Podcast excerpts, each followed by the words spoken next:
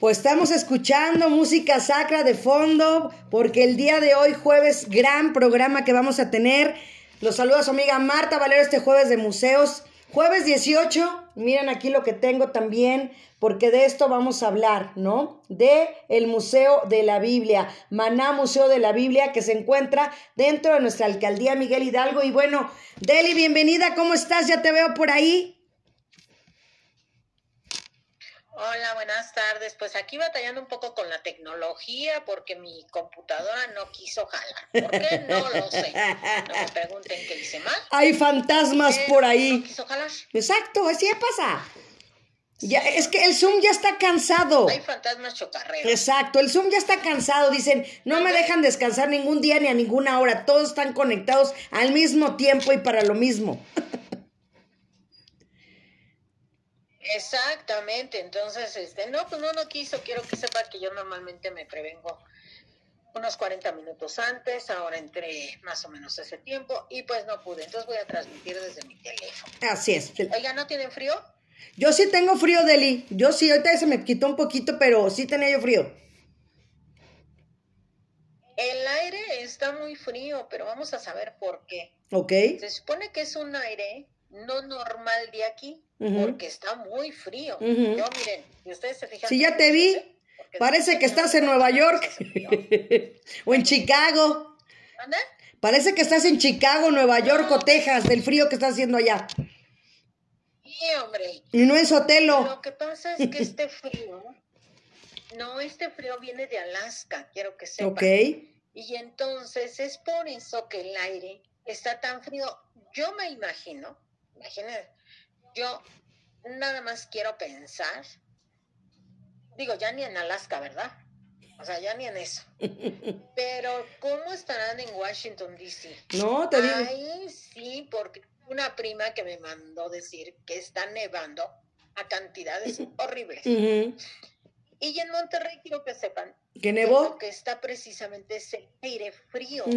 Dicen mis primos que lo que no soportan sus huesos es el aire tan frío. Y con lo de la pandemia, ahorita cancelaron pues más cosas para salir por el aire. Inclusive cancelaron la vacunación para adultos mayores. Ok.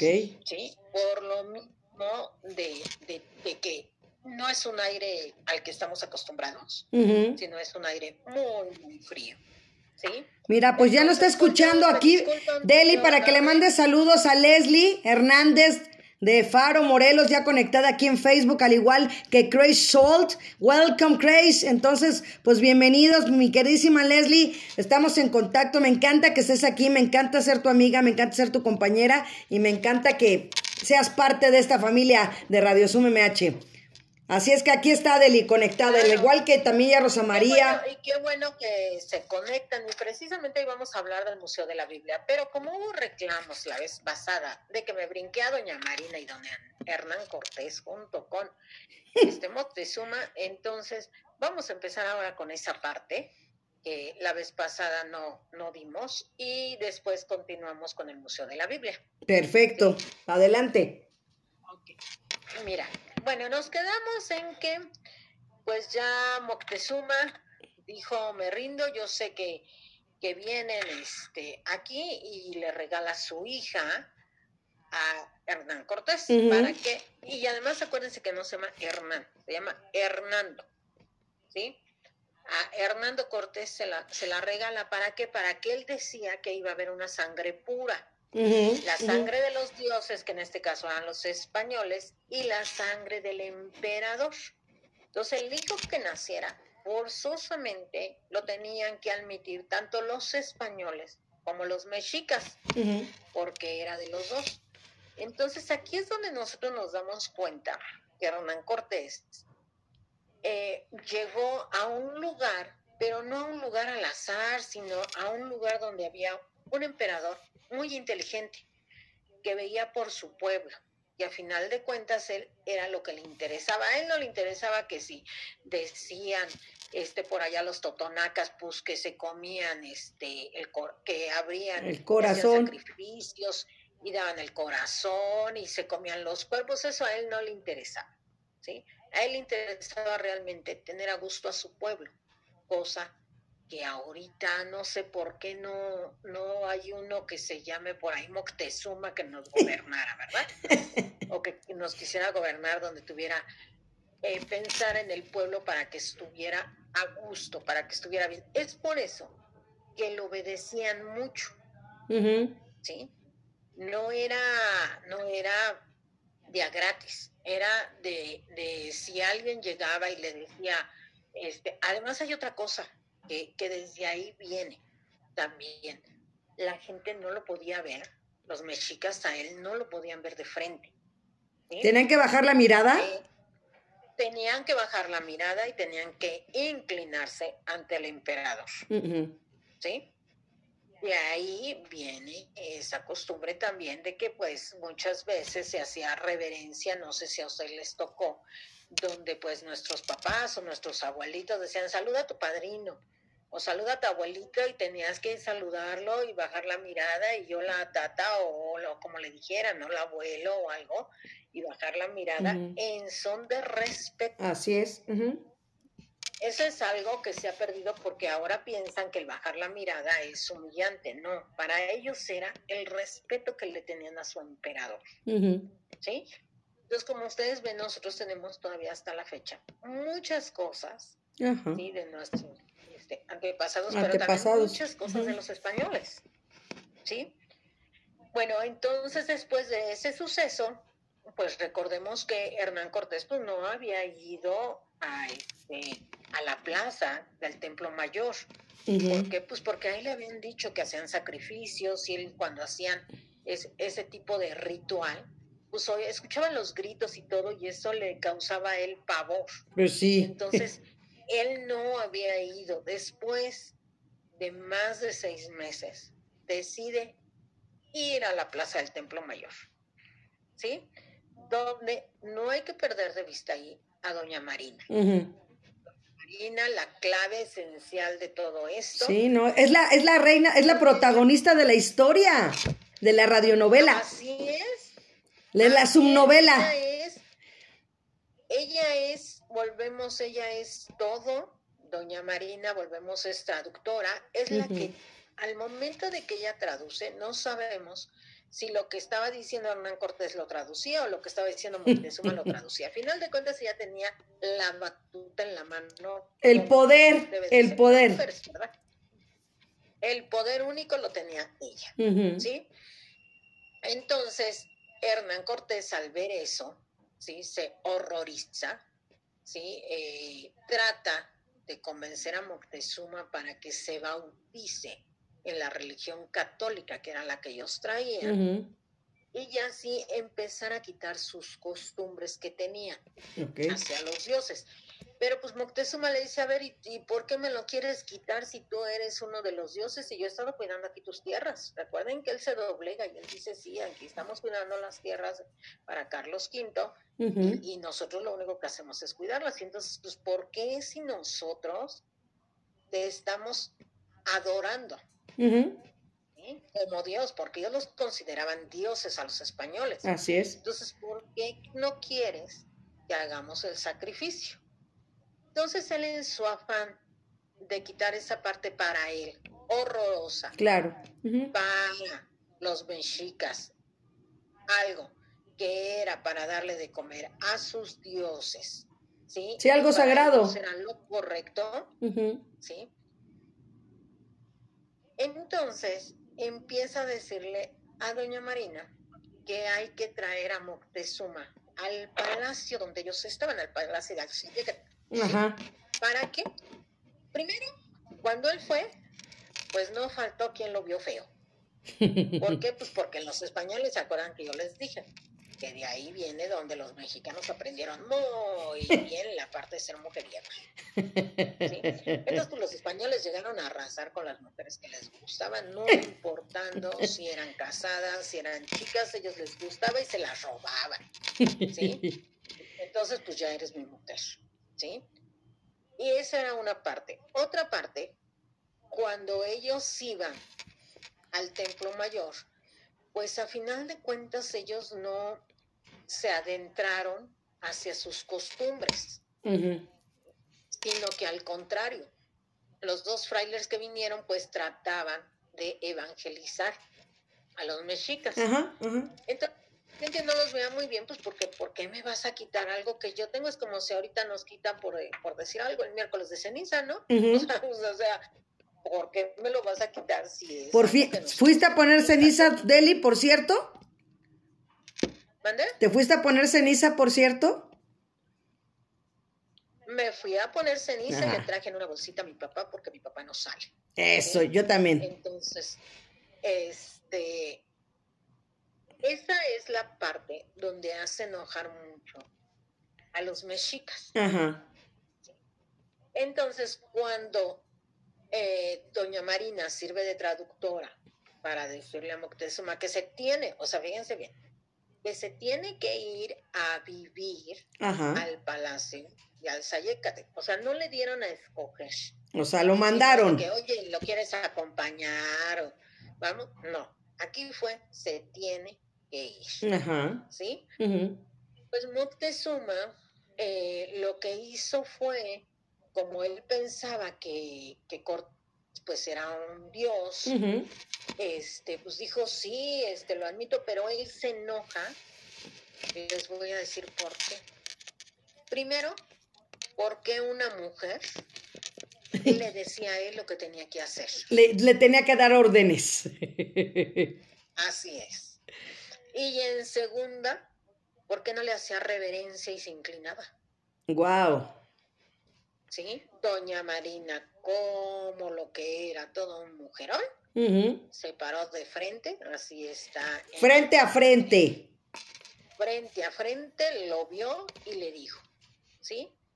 Tú estás traicionando a tu amigo Cortés, porque él te ha dado todo de los españoles y te exige que te vayas a vivir al palacio donde estamos. Pues él, a regañadientes, como quieran y todo, pues acepta, ¿verdad? Pues no le quedó de otra. Ya no le quedó de otra. Oye, espérame, Ay. espérame, te voy a interrumpir. Está Rosita Albarrán acá en Facebook escuchándolas, así es que mándale un saludo a mi Rosy. Hola, mi cuñiz, ¿cómo estás? Espero que estés muy bien. Hace rato le hablé y la desperté. Saludos, mi Rosy, que estamos hablando de nuestra radionovela de Cortés. Es. Ella entonces, sí, este, pues ahí ya es donde empiezan los Los conflictos. Exactamente, entre Moctezuma y Cortés. Ajá. Pero hay otra cosa, que Cortés no sabía por qué. ¿Sí? Les digo, aquí eh, alguien muy primordial, volvemos, doña Marina, no sabemos si, si él dio realmente la orden o lo invitó, que ya después estaba tan enojado Moctezuma, ¿sí? que le dice que no, que le diga que, que no era obligatorio, era una invitación. Una pequeña invitación. Una pequeña invitación forzosa. Exacto. Cambió porque vio la actitud de Moctezuma. ¿sí? Que a comparación de cómo él se había portado antes, pues había cambiado, ¿sí? Y les digo, y ya él, él estaba muy enojado, pues por lo que estaba haciendo doña Marina, Pues sí. ¿sí? Era- para él era una falta de respeto. Así él es. era un emperador, ¿sí? ¿Cómo alguien le iba a decir lo que tenía que hacer y siendo una mujer? Exactamente, entonces ella era muy atrevida. Pero ella se sentía protegida por Cortés. Claro. ¿sí? Eh, les voy a platicar ahí hay algo que muchos historiadores dicen que doña Marina fue una traidora a la patria. ¿sí? En una conferencia que yo estuve en el Instituto Nacional de Antropología e Historia, ahí en la zona de investigadores, allá por Coyoacán, llegamos a la conclusión siguiente. Primero, ella no podía traicionar a la patria, porque no había patria. Uno. Había pueblos, sí, en el territorio que ahora es México, donde estaban esos pueblos dispersos, por ejemplo, los mayas, los toltecas, sí, todos estaban dispersos, ¿sí? Entonces, desde ahí no existía México, todavía. Entonces, pues díganme cómo traiciona a la patria. Si no hay patria. No sé, si no hay patria. Exactamente. Ahora, como mujer, vamos a ponernos en el lugar de doña Marina en aquel entonces. Cierren sus ojitos, por favor. Vamos a la imaginación. Y yo, doña Marina, he vivido que cuando muere mi padre, mi madre me regaló o me vendió, porque no está muy claro si la regaló o la vendió. Ok. ¿Sí? A los mayas. Ajá. ¿Sí? Entonces, y llega Cortés y me regalan, ahí sí fue regalo. Ok. Y me regalan a Cortés. ¿Sí? Y yo para sobrevivir, ¿sí? Me tengo que aprender, aparte de mi idioma, que es el náhuatl, para poderme comunicar tengo que hablar maya. Y ahora tengo que hablar español. ¿sí? Para sobrevivir y estar en el lugar donde yo estoy. Por eso les digo que es la gran mujer que muchos no reconocen, ¿sí? Pero tenemos a la primera mujer trilingüe, a la primera mujer que tuvo en sus manos al país. ¿sí? Entonces, este, ya que ustedes se imaginan esa parte de Doña Marina, díganme ustedes cómo Doña Marina iba a querer México después de lo que ella vivió. Que todavía falta que les platique de ahí para adelante, ¿verdad? Porque todavía no crean que ahí dejó de sufrir, ¿verdad? Todavía le falta un montón. todavía le faltan las lágrimas a la radionovela. pero hasta ahí díganme ustedes cómo la consideramos como traidora. Yo creo que muchas mujeres en aquel entonces, pues ni siquiera hubiéramos llegado a la parte de hablar maya, ¿sí? Porque, ok, mi mamá ya me vendió o me regaló a los mayas y ahora cómo me comunico. Y además les voy a decir algo, una mujer sumisa, porque estaba acostumbrada a obedecer. La prueba está, la mamá la regala, la vende, le dice, te vas con ellos, se va, ¿sí? De los mayas la regalan con Cortés, se va. Ajá, segunda vez. Segunda vez. Y luego todavía le dicen que este, pues que va a servir de traductora y ella es la que le va a decir a, al emperador lo que quiere y todo. Y pues imagínense ustedes esa parte donde ella estaba acostumbrada a obedecer. Díganme quién de ustedes, me incluyo, no se hubiera revelado desde antes. Claro. Sí, yo sí. O sea, y ella, yo sí. ella aguantó. Y ella aguantó a final de cuentas, ella ahí estuvo. Lo que le decía Cortés, le fue fiel a Cortés, quiero que sepan. Hasta ahí, ella nada más era su traductora. No era su pareja. no era su pareja, tan es así que ella fue la traductora cuando Moctezuma le regala a su hija. Mm. ¿sí? Ella es la que traduce todo. Entonces ella hasta ahí no era su pareja, ni por allá, ni siquiera este, le pasaba por, acá. por la cabeza. Y yo creo que ni a Cortés, porque Cortés, volvemos... Este, Estaba en su rollo. Él ya era viudo, ¿sí? Ahí él ya era viudo y pues dijo, pues, ¿en dónde que a quién le dan pan que llore? Y luego a la hija del emperador. Se la pues, regalan. Con mayor razón, ¿no? O sea, te están dando el mayor tesoro claro. que tenía Moctezuma. Claro, su hija no digamos joyas, no digamos, este, sobre todo las joyas, que era lo que más se, se llevaron, ¿no? Para, para ellos las joyas era un adorno nada más. No le daban tanta importancia. Exacto. Sí, ellos realmente a lo que le daban importancia era a el, ¿cómo lo explicaré? A el ser de ser, al ser de ser fiel a sus costumbres. ¿Sí? Y les digo, muchos, este, después de esto y saberlo, pues, este, eh, estaría así como que muy bonito que en mi casa tienen la costumbre de en diciembre cenar ponche. Ah, pues vamos a hacer ponche, es una costumbre. Entonces él era, él era fiel a sus costumbres de su pueblo, ¿sí? Y las defendía. Tan es así que les digo, se va al palacio.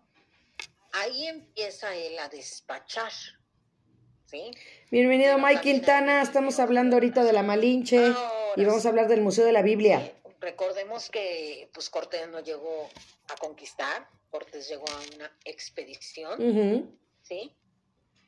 Y por eso es, pues que todo estaba muy en paz, ¿sí? Porque no, no llegó a, a decir como en el caso de los romanos con los griegos, ¿verdad? Armar una guerra y, y ahora te Sí. quito lo que tienes. Y, Sí, era ya una lucha, eso era una lucha, definitivamente, y esto no era. Exactamente. No, él llegó como cuate, como buen amigo, y luego pues lo tratan como Dios, pues...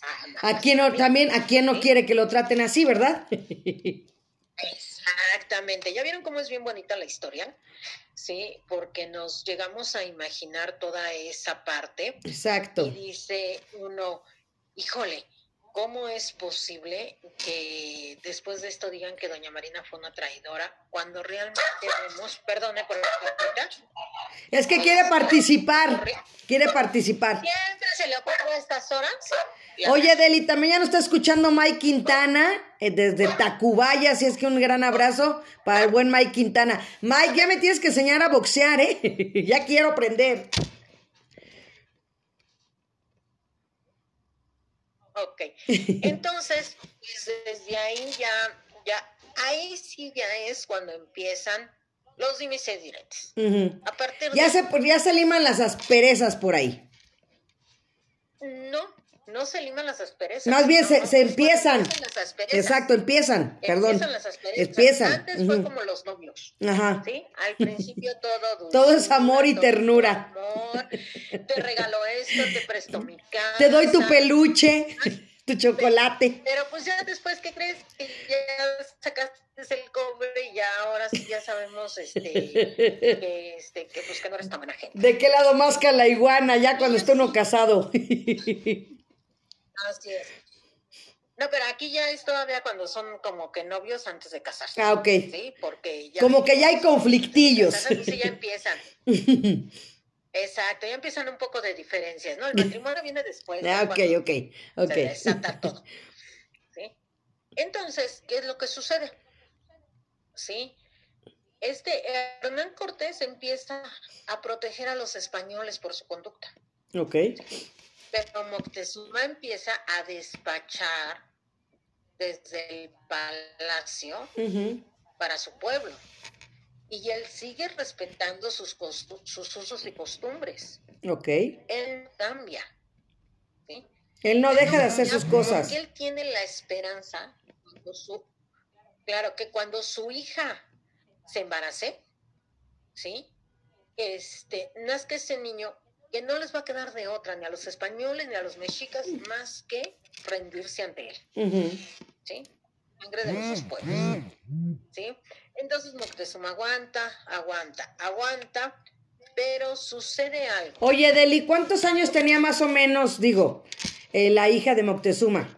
¿Cuánta diferencia de edades había, pues, entre ellos dos? Pues ella tenía como 14 años, igual que la Malinche. ¡Oh! La Malinche cuando la regalan... Tenía tiene 12, ¿no? 12 años. Ajá, sí. Eh, eh, más o menos cuando la regalan los mayas hacia Cortés, ella tiene unos 16 años. Wow. ¿sí? Acuérdense que en aquel entonces, yo siempre les he dicho, hasta la revolución no había adolescencia. ¿Sí? Eso se perdía. Pasaban de la niñez a ser adultos, Ajá. ¿sí? Nada de que voy a escoger la escuela y esto, y lo- no, no, no había adolescencia. ¿sí? Pasaban de ser niños a ser adultos y estaban acostumbrados sobre todo... Mi queridísimo maestro Carlos Mendoza Ruiz. Qué bueno que estás aquí. Bienvenido. los mexicas, de que la mujer tenía que obedecer. Y si la mujer decía, te tienes que casar con fulano, pues te tienes que casar con fulano. Ujú, Si te gustó, qué bueno, y si no, también. Y aunque sea un abuelito, pues ahí te vas a casar porque él ya dio su dote. ¿sí? Ellos pagaban una dote. Entonces, Gavino, ¿sabes? hay otra. Te que ¿sí? Para mi hijo. Si es una niña, te la voy a apartar para mi hijo para cuando crezcan se casen. Y Ya no era de que si querían o no querían. Sí, no, ya estaba, ya estaba hecho eso. Ya estaba la machaca. Sí, ya, ya, ya estaba y ya no, es, de que, ay, es que a mí me gusta fulanito de tal, no, pues sí, pues te gustará mucho, pero pues aquí ya está con quien te vas a casar, ¿sí? El hombre, les digo yo que los hombres, pues agarraron bien las costumbres. Saludos, mi queridísima Normita. Bienvenida, mi queridísima maestra. ¿Por qué? Porque los hombres eran muy fieles a sus costumbres. Ellos sí tenían su mujer, la respetaban con sus hijos y se dedicaban realmente a, la familia. hasta que llegan los españoles. Ahí valió todo. Ahí las mujeres perdimos. ¿Sí? ¿Por qué? Pues porque, miren, fíjense bien, los españoles nos trajeron las fiestas. Los españoles trajeron vino. Los españoles trajeron la infidelidad. Ay. ¿Sí? Y díganme ustedes esas tres cosas que no le gustan un hombre. ¡Ay, Deli! No es cierto, no levantes falsos. O sea, yo nada más les pregunto. No, nada más pregunto. O sea, les voy a decir algo. A mis 56 años, pues he visto bastantes hombres, y amigos y todo. Y pues, o sea, dices, no, pues ya sé de dónde vienen esas costumbres. Entonces, por Vinieron muy lejanas, nosotros que nos portábamos bien. Y las mujeres estaban acostumbradas a obedecer. Tan es así que volvemos, miren, llega eh, el, nuevo imperio, llega la nueva España, pasamos toda nuestra historia, ¿sí? Y hasta hace cuántos años ustedes tienen de memoria que la mujer puede decidir en estudiar, porque acuérdense que Sor Juana estudia escondidas, porque tampoco la dejan estudiar. Así es. ¿Sí? Todavía ahí estábamos este, muy controladas, ¿sí? Y todavía hay unas mujeres que confunden la libertad con el libertinaje. Yo siempre les he dicho, yo soy una mujer femenina, no feminista. Femenina, ¿por qué? Pues porque me gustan los aretos, los anillos, maquillarme, el vestidito, andar coquetona, este, o a veces andar de fachas, pero me gusta este, las cosas que a mí me, me hacen sentir bien, ¿sí? El feminismo para mí es lo que ahora han hecho de agresiones, de confundirlo y todo, y dice uno, eso es lo que a mi Deli, respeto los puntos de vista de cada quien, aclaro, Pura vida, Tico. Saludos hasta Costa Rica, Rolando Álvarez. Qué bueno que estás aquí para que aprendas de la cultura mexicana. por eso, y además sabemos nosotros que dicen por ahí que una mujer lo, puede todo. ¿Sí? Díganme qué mujer cuando está enojada no dice, ah, sí, pues ahora para que me contente, le voy a decir que le hace falta la pintura en la casa. Y si no, no me contento. ¿Sí? Oh, ¿Por, qué no, ¿Por qué no te conocí antes, Deli? ¿Estás de acuerdo? O sea, dime qué mujer ahora no, no tiene el sartén en el mago como Doña Marina. Así es, mira, te está preguntando Mike Quintana, dice, entonces de ahí viene lo de malinchista. Efectivamente, de ahí viene lo de malinchista. Desde ahí. ¿Sí? Y nosotros eh, le ponemos ese nombre porque es mal, ¿sí? Si se fijan la palabra es náhuatl, es mal, ¿sí? Que para ellos es algo malo, y chista quiere decir, eh, ¿cómo les explico? Los hombres mandones, los hombres, este, que nada más son ellos. Inclusive si se fijan, de su madre llama chista. Porque él no conseguía que doña Marina eh, le pidiera las cosas y que le hablara de frente y no se le inclinara y que le bajara la vista y todo. Ya desde ahí él era manchista. ¿sí? A, digamos, a otro rango de lo que ahorita pasa, pero a final de cuentas lo era. Ajá. Bueno, entonces, pues estamos en esa parte, ¿sí? Y según dice Bernal, ¿sí? Que poquito a poco, ¿sí? Eh, este Cortés, va haciendo a un lado a Gregorio de Aguilar. ¿Por qué? Pues porque te va haciendo más indispensable doña Marina. Oye, Deli, espérame, también déjame saludar. Está nuestro compañero Mauricio Casasola. Mau, qué bueno que estás aquí. Estamos hablando de la Malinche. Ayer me dio mucho gusto, Deli, ver a mis compañeros. Es una, una cosa que... Eh, para mí fue ayer que platicarle al auditorio que ayer fuimos a la oficina después de varios meses y para mí el reencontrarme con mis compañeros fue increíble porque me sentí que en la normalidad normal, o sea, el ver a Mau, el ver a, a Mimi, el ver a Eli, el ver a Omar, el ver a la maestra, el verte a ti, o sea, bueno, me sentí increíble. Entonces un abrazo también para Mauricio Casasola que nos está escuchando, Deli. Claro que sí, Mauricio, y ya sabes, hay que echarle para adelante. Aquí a hacer ejercicio. Para que sigamos con todo adelante. Así es, a, a, seguir adelante, no hay más. Entonces, ¿qué es lo que sucede? ¿Sí? Eh, al hacer a un lado eh, este Cortés, a este. ¿A Moctezuma? Ay, Gregorio de... Ah, Gregorio, sí, sí, perdón, perdón.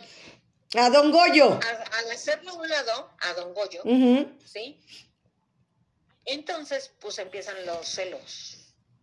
Anda. Para él era más importante Doña Marina, porque pues era la que meneaba todo, tejimaneje, ¿no? Pues sí, era la mera mera.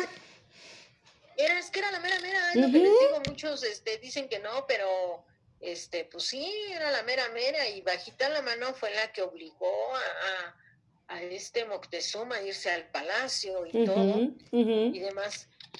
En eso están, ya no están las cosas tan bonitas entre ellos dos. Cuando llega la noticia de que en Veracruz llegan españoles armados y como unos tres mil. Wow, o sea, si eran algo. Se cortó esa a mí nadie me avisó. A mí nadie me avisó y qué es lo que vamos a hacer. Y empieza él a ver qué es lo que va a hacer y decide lo siguiente. Primero dice, ¿sí? Don Goyo se va a quedar a cargo, ¿sí? Esa es una, a cargo de los españoles, acuérdense, a cargo de los españoles.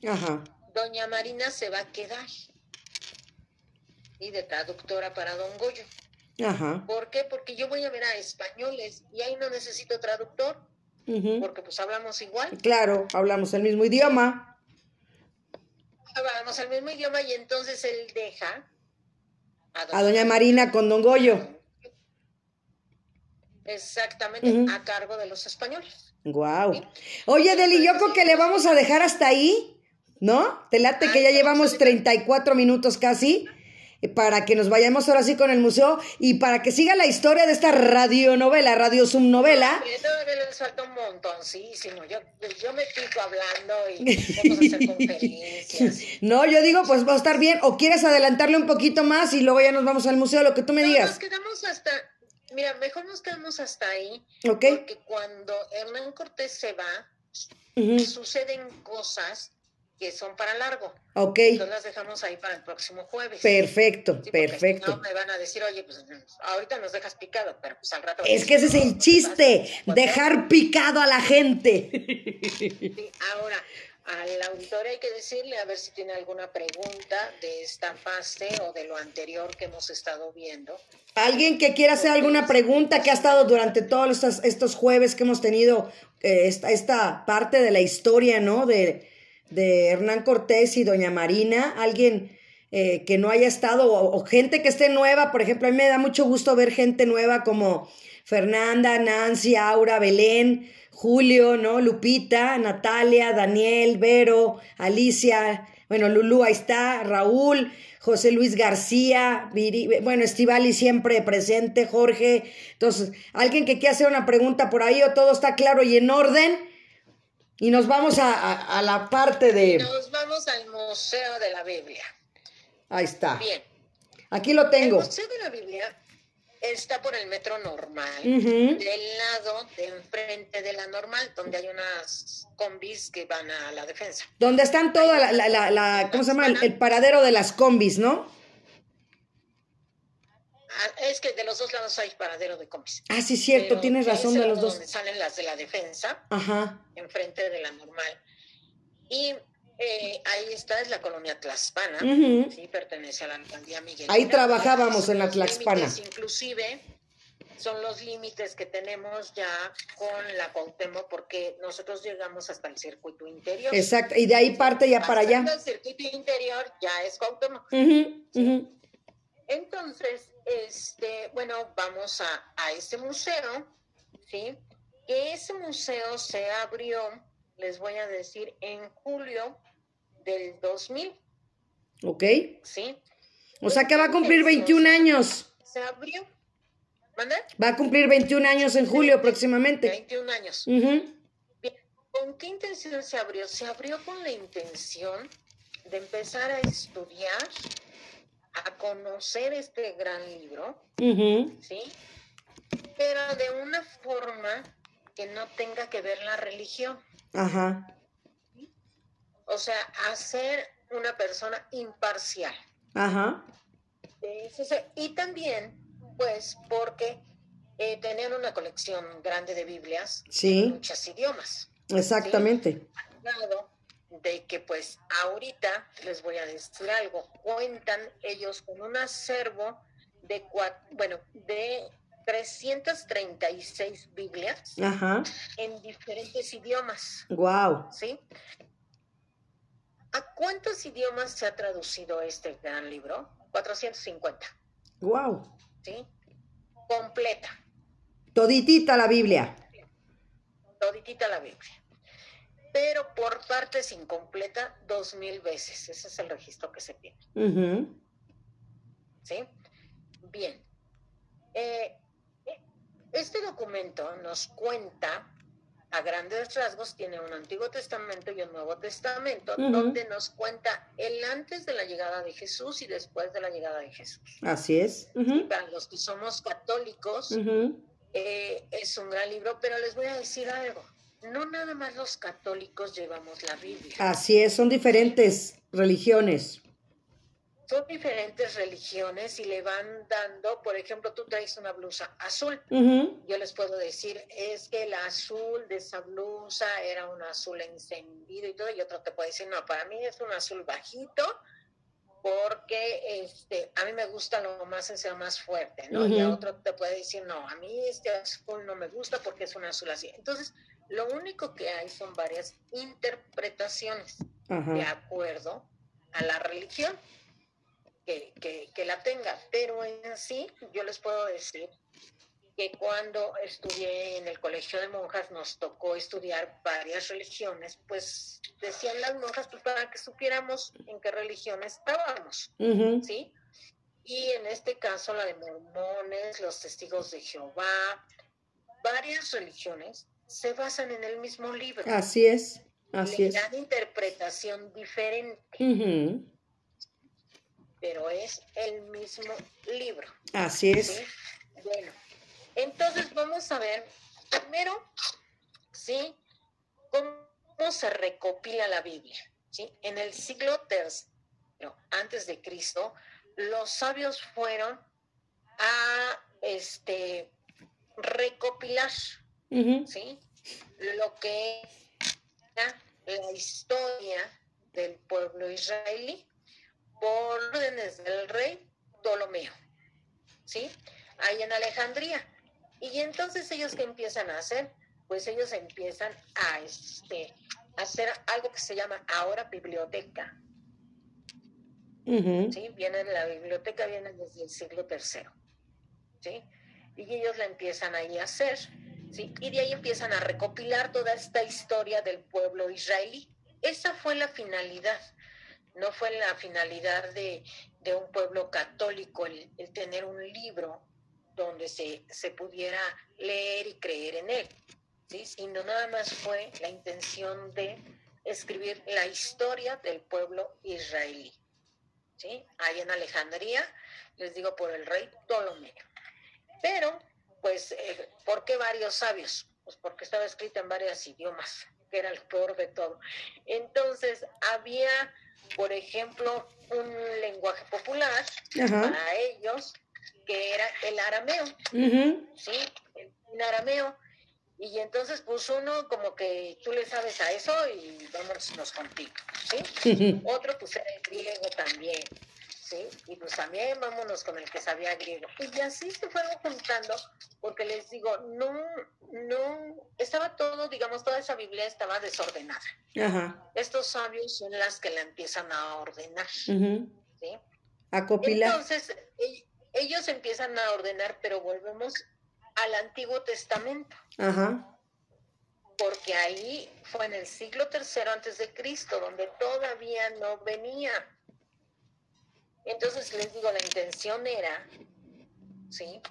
Contar la, la historia del pueblo israelí. Entonces ellos empezaron ahí a recopilar los usos y costumbres que tenía el pueblo de Israel. Ajá. ¿Sí?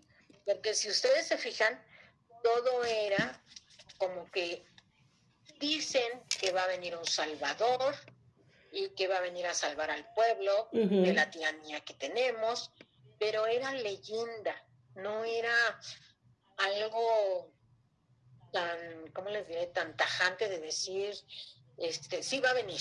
O sea, eh, era como profecía. Era como una profecía, exactamente. Era como una profecía. ¿sí? De, no saber si va a venir o no va a venir. Pero a mí eso me lo pasó mi abuelo. Y a mi abuelo se lo pasó su papá. Y así sucesivamente. Y entonces se sigue toda esa historia. Ok. ¿Sí? Y eso es lo que ellos fueron traduciendo. Por eso el primer libro es el Antiguo Testamento, donde se cree que viene un Salvador Ajá. A, a sacarlos de la esclavitud, y todo, y ir por su pueblo. ¿Sí? Entonces ellos pues están en eso y es cuando les digo yo, se funda la biblioteca por primera vez. Y ahí la tenemos en el siglo tercero. ¿Sí? Entonces, eh, ¿qué está, ¿de qué papel normalmente está hecho la Biblia? Tú tienes una Biblia y la puedes abrir, Martita, por favor. Claro. Ahí abrí, sin querer. No sé dónde abrí. Una hoja. Tocan una hoja. ¿Cómo es la hoja? Muy delgadito. Muy delgadito. Muy delgada. Muy delgadita. Se dice que las primeras Biblias estuvieron hechas de papel de hoja de arroz. Mm, Más delgaditas de las que están ahora. Okay. Porque, qué era tanta información, ¿sí? primero pues no había el papel normal, que nosotros ahora conocemos, ¿sí? En segunda, ese era lo más delgado para que ellos fueran escribiendo y no se les amontonara tanto, ¿sí? Porque encontraron tanta información que, que, al principio, pues, o sea, lo empezaron a escribir de otra manera, se dice que en unas tablas, ¿sí? Y ya cuando vieron, pues que yo me imagino que ya iban unas tablas considerables, que ya dijeron, no, pues son un montón. Oye, Deli, me están poniendo que no te ves, pero ¿sabes qué ha de pasar? Que ahí, está, ya te, como que te congelas. Ah, ok. O sea, cuando vuelvas a, muévele, píchale, hazle ahí para que te, vuelvas a activar. Aquí estoy, aquí estoy. Exacto, porque... Aquí ¿ya me ven? Porque aquí, eh, doña, doña, doña María, doña María, mi hermana C dice que no te ves, ya ves, siempre está preocupada por ti. No, hombre. No, pero sí me veo, yo aquí me estoy viendo. no, pero es que, si te quedas congelada. te, quedas como paleta, congelada. Sí, nos quedamos así como paletas con este frío de Alaska. Entonces les digo, empiezan ellos a, a, ver tanto montón de tablas, que es cuando deciden, después de dos años, ocho meses, habían escrito en esas tablas, deciden ellos empezar a escribir en hojas de arroz. Ok. ¿Sí? ¿Pero qué crees? Pues es que hay que empezar desde la primera tabla. desde ceros. Pues sí, porque ya son un montón y ya tenemos un chorro y ahora hay que empezar esas a pasarlas a la hoja de arroz. Entonces, pues eso fue todavía más trabajo que, se, que tuvieron ellos que hacer. ¿Sí? Dentro de eso, les voy a platicar, este museo tiene, les digo que 1600 Biblias, Pero aparte de que hay en varios idiomas, que es el arameo, el latín, el griego, el ruso, tienen una Biblia. El hebreo. También. Ah, tienen una, para tu amigo tienen una Biblia en italiano, ¿eh? Que sepas. Ok. Es- Lo llevaremos cuando venga. Claro, Me claro. acompañas. Pues también, también tienen en zapoteco, Wow. en maya y en mije. Uh. Estaban tratando de conseguir una en náhuatl. ¿Por qué? Porque se cree que esa fue la primera Biblia que hubo, de acuerdo a, a que fue cuando llegaron los españoles, Ajá. ¿sí? Pero hasta donde yo me quedé platicando con un investigador, todavía no la consiguen. No aparece. Andan, anda- andan en eso, tratando de buscar una Biblia en náhuatl. Wow. Ahora, ¿quiénes son los que pueden traducir a la fecha una Biblia? Ajá. ¿Sí? Ustedes piensan que Deli puede llegar y bueno, yo agarro un diccionario Y le voy a traducir. pongo a traducir la Biblia. Agarro una en maya y me voy a traducirla. Y la publico. Ujú. Pues no. No. ¿Sí? Les voy a platicar por lo menos de la religión católica. ¿Sí? Quien puede traducirla tiene que ser un sacerdote obispo Ajá. Obispo. donde tenga una maestría en el idioma latín arameo, Ujú. ¿sí? que era el idioma popular, volvemos. O en este caso griego, porque fue como se escribió. Ajá. ¿sí? Y donde él cite bien cómo fue traducida. Abre tu Biblia, por favor, al inicio. Ajá. Sí. Vas a encontrar una hoja al inicio donde va a decir traducida por y el año. A ver, espérame, Deli. Tu, En la parte de, normalmente está abajo, no, eh, tiene que ser al inicio. Pues dice mm, Impremautor, em, Editorial Verbo Divino, impriente, eh, encuadernación, imprima, impresa en España, en España. No, pero no viene traducida acá, a ver, déjame, así. Traducida, presentada y comentada para las comunidades cristianas de Latinoamérica y para los que buscan a Dios. Edición revisada 2004, diagramación e ilustración de Hernán Rodas, texto íntegro traducido del hebreo y del griego, 104 edición, San Pablo Editorial Verbo Divino. Ya ves todo lo que tiene que contener una Biblia para que eh, sea, digamos, una Biblia publicada. No cualquiera la puede traducir. No cualquiera puede este hacer uso del ¿por qué? Porque lo que se cuida es la integridad del libro, ok. ¿sí? Que si ahí dice, no como acá con Cortés y Doña Marina, ¿verdad? Que si él decía verde y aquella decía azul, pues ya se amolaron. Exacto, ya no sabíamos qué le dijo. Sí. Ya la tradujo mal, no. Aquí se busca que realmente sea lo más, Lo más, verídico posible. lo más fidedigno. Casi, casi a la perfección. Ajá, ¿sí? ¿Por qué casi casi a la perfección? Pues porque las traducciones que hubo hace, por decir, hace mil años, pues no son las traducciones que hay ahora. claro. ¿sí? Y han, sí han ido cambiando, inclusive hasta una que otra palabra, nada más, aunque no lo quieran creer. En los diez mandamientos hay un mandamiento que ha cambiado y por una palabra ya es otra cosa, Claro. ¿sí? Es como si nosotros ponemos café y chocolate o café con chocolate. Ajá. Ya no es lo mismo. Es diferente, pero no es igual. Exacto, una simple palabrita Claro. que le cambian, dice otra cosa. Entonces en Deuteronomio número 11, A ver. están los 10 mandamientos. Miren que eso me lo sé desde que estaba yo en el colegio de monjas, tú también te lo deberías saber, Martita. Oh, pues yo soy, yo soy ¿Sí me lo sé monja. Yo soy monja. Deuteronomio número 11, ahí están los 10 mandamientos. Y si nosotros comparamos esta Biblia, tan solo en esos 10 mandamientos, con una Biblia que tenga 100 años de antigüedad, o 150 o 200, vamos a ver que hay palabras que cambian. Ajá. ¿Sí? Pero no es porque una esté mal traducida o la otra esté mal traducida. No, es por el tiempo en donde se tradujo. Ok. ¿sí? No Eh, encuentro. Sí, no, no es, este, por ejemplo, de los sabios cuando estuvieron en Alejandría, empezar a traducirlos, bueno, pues de ahí lo agarro de ejemplo, pero pues hay que ver qué interpretación también le a dar y de ahí se empiezan a hacer traducciones, ¿sí? Es por eso que les digo, este es el libro más, más traducido. Deuteronomio, ¿qué, mi Deli? 11, 11, ¿verdad? Ajá. no me recuerdo, Yo, yo a también ver, digo. si, a ver si todavía estoy bien. Eh, dice Deuteronomio 11. Amarás pues a Yahvé tu Dios y cumplirás los días cuanto te tiene ordenado. Ahí está.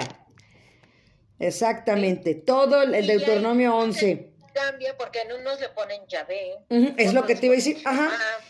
O sea, tan solo el hecho de cambiar el nombre ya le da otro tipo de lectura. Así es. El Otra interpretación. Es así porque depende hacia qué religión va. ¿sí? Los testigos de Jehová, pues lógicamente le ponen Jehová. ¿sí? Ajá. Exacto. Entonces es por eso que cuando nosotros vamos a, a un lugar a comprar Biblias, pues te preguntan, "Eh, ¿qué Biblia? Y te quedas así, pues la Biblia. Es la única, la única que hay. En la parte de abajo de la Basílica de Guadalupe. Y este, y me dijeron que tenía que comprar una Biblia, y pues ya me voy bien chichada por una Biblia, y te dicen, ¿qué Biblia? Y tú ves un chorro de Biblias, pues una Biblia. Normal. Este, X. una Biblia. O sea, tú dices, o cuando te hacen esa pregunta es como si vas y dices, quiero un violín, y te dicen, ¿de qué tamaño? ¿Para niño, para joven o para adulto? Un violín. Y con una cara de Juan, y te dicen, bueno, ¿de qué religión eres? Ajá. Eso es lo primero que te preguntan. Católica. Sí. Ok. ¿Cómo te pidieron tu Biblia? ¿De qué año? ¿Sí? Y entonces, pues, Delis lo que tuvo que hacer fue regresarse a la escuela de monjas, ¿verdad? Y ir a los dos días y decirle, me hicieron estas preguntas, estas y estas, y entonces, ¿qué Biblia compro? Y me hicieron comprar la Biblia de Jerusalén. Mm, Es parecida a la que tú tienes. ok. O no sé si esa sea, a ver, levántala tantito, a ver si es la Biblia de Jerusalén. Sí, ¿no? Dice, No, dice no, latinoamericana. latinoamericana, sí. Latinoamérica dice. Exacto. Eh, No, la Biblia de Jerusalén dice arriba, Biblia de Jerusalén, Ok. ¿sí? ¿Por qué? Porque lo que se trataba para nosotros era estudiar la Biblia Ajá. en la católica, ¿sí? En educación, en nuestra clase de educación en la fe. Exactamente, era educación en la fe. Pero no, yo tenía educación en la fe, pero aparte tenía el estudio de la Biblia. Ah, materias. Con razón eres más, más monja que yo. Pues eh, a lo mejor mosca muerta. Ay, Deli. Entonces yo sí sí siendo monja. Sí, somos dos monjas. Exacto. Somos dos. Sor, sordeli. y no de sorda, Entonces, ¿qué sordeli. Sordeli. Entonces, ¿qué fue lo que pasó? Les voy a decir. ¿Sí? Por ejemplo, en la religión de los santos de los últimos siglos, me parece que así se llama, o, o a lo mejor por ahí me falta algo, que nosotros conocemos como mormones, Ajá. ellos tienen su Biblia de mormón, pero tú la abres y en la misma página, haz de cuenta ahorita que te dije de Deuteronomio 11, tú la abres ahí en Deuteronomio 11 y lo tienen igualito, ¿sí? Pero es la Biblia de mormón, Ajá. ¿sí? Tú la abres en la de los testigos de Jehová y volvemos en el mismo y la tienen igualita, ¿sí?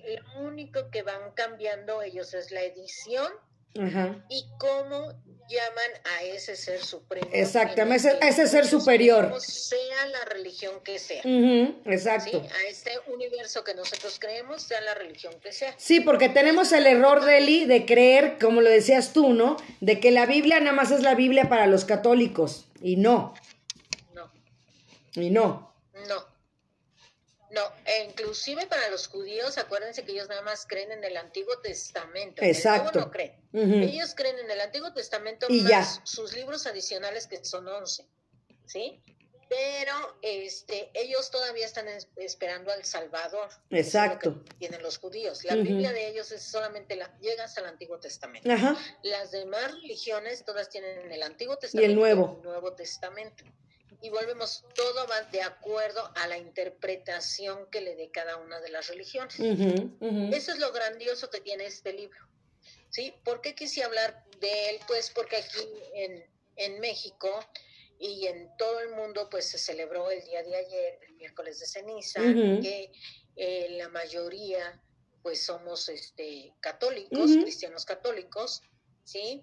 Y saber que hay este museo dentro de la alcaldía Miguel Hidalgo, lógicamente todos los museos de, de toda la ciudad están cerrados todavía, ¿sí? Y este museo va a seguir más tiempo cerrado. Porque platicando con su director general, dice ellos no pueden arriesgar. Cristian Gómez. A, que, ajá, a que eh, alguien entre con el virus y llegue a contagiar uno de los libros, porque ellos los tienen expuestos. No creo que los tienen en No, están abiertos, no hay todo. Pero la mayoría están expuestos, ¿sí? Y entonces ellos dicen que es por eso en la asociación, porque ellos están en un patronato, en una asociación que es la que lleva a cabo este, este museo, pues ha decidido, aunque la vez pasada ya se abrieron algunos, decidieron no abrirlo. Por seguridad de los libros. verde, por seguridad del acervo cultural que ellos tienen. Exacto. Entonces es por eso, ¿sí? Yo los invitaría a, que la vieran, pero pues yo creo que va a tardar mucho. Oye, Deli, pero no hay ningún recorrido virtual para, para verla. Ahí sí no hay. No hay recorrido virtual, no. Lo que hay, pero ellos nada más lo tienen, quiero que sepan. Ajá. Ellos tienen eh, una Biblia, ¿sí? En papiro, pero ellos la tienen en la computadora. Ah. Sí, que es de las que les digo yo que, son de las de antaño, ¿sí? Entonces, este, ellos la tienen en la computadora, a fiel, son 400 hojas. Ajá, te están preguntando dónde queda el museo. Le voy a decir ahorita a quien te está preguntando que por ahí trabajaba, en la colonia Tlaxpana, ¿verdad, Eli? Está en la colonia Tlaxpana, sí, exactamente. Sí, es donde está. Por el metro normal. Eh, se, va a abrir hasta pues que estemos en semáforo verde. ¿sí? Esa es una de las decisiones. Ellos dicen que no quieren contribuir a que este virus... Este, este podcast es Jueves de Museos. Marta Valero y Deli Rodríguez. Hoy estuvimos hablando de Maná, Museo de la Biblia, en los Jueves de Museos de Radio Zoom MH. Es por eso. ¿sí? Martita, te fuiste, ya no te vemos. Ahí estoy. ¿No me ves? Ahí ya. Ahí estoy. Ahí, ya. Ahí estoy. Entonces, hasta semáforo verde de plano. Pues sí, por seguridad, ¿no, Deli? De, de todo el, acervo cultural que está. También nos está escuchando Cindy Martínez González. Bienvenida, Cindy. Estamos hablando del Museo de la Biblia. Y como dices tú, la mayoría de las personas somos. Ahora yo no te veo a ti, Deli. ya, no te veo, ya te me juites. Ya, ya te veo. Este. ¿Me ves? Ya, ya te veo perfectamente. Digo, generalmente la mayoría somos católicos, la mayoría en este caso somos católicos, y, quitar esa, esa, esa, ese error que tenemos los, los, los seres humanos de creer que la Biblia nada más es para los católicos, lo que acabas de aclarar, yo sí tenía conocimiento de él y yo creo que mucha gente también, pero sí el aclararlo, como dices tú, la diferencia, ¿no? De los idiomas, de las religiones, pero a final de cuentas el camino siempre es el mismo. Un poder superior, un ser supremo, ¿no? Alguien en el que tú creas que está más allá de nuestras dimensiones, que es más que nosotros, y, y, que haya un museo dentro de la alcaldía Miguel Hidalgo, creo que es algo increíble que sea el Museo Maná, Museo de la Biblia. Así es, te digo, y entonces, este, pues, eh, les voy a decir algo, está reconocido también por la UNAM, por la UAM y por el Instituto Politécnico